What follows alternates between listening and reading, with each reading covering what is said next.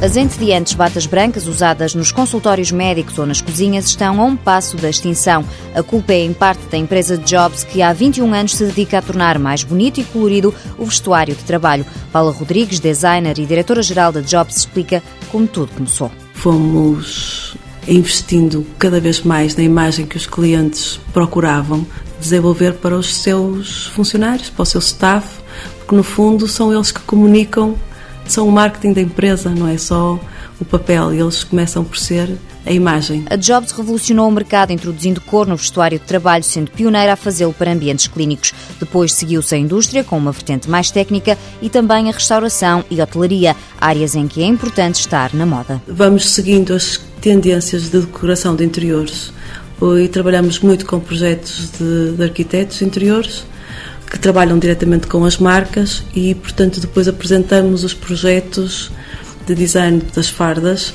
em conformidade com todos os layouts que nos são apresentados.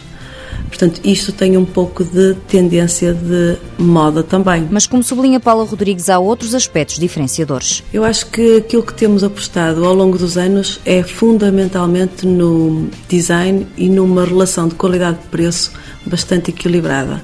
Tanto assim que em 2003 fomos premiados pelo Instituto Português de Design e fomos a única empresa do vestuário de trabalho no, em 180 empresas selecionadas por eles. Personalizar o fardamento, que pode ir desde uma bata até um polo, é uma mais-valia. Pedidos exclusivos e peças únicas não faltam. Diogo Trindade, designer, lembra-se bem do pedido de uma stripper. O fardamento não era muito, mas era elucidativo. Não, eram, eram peças de vestuário de trabalho normais, talvez um bocadinho abaixo do tamanho indicado para trabalhar, mas que acho que resultou. Nunca tivemos o feedback, mas acho que resultou. Atualmente a Jobs tem uma unidade de produção própria em Vila Nova de Gaia e uma loja na sede, no Porto, com dupla funcionalidade. A loja junta o melhor dos dois mundos.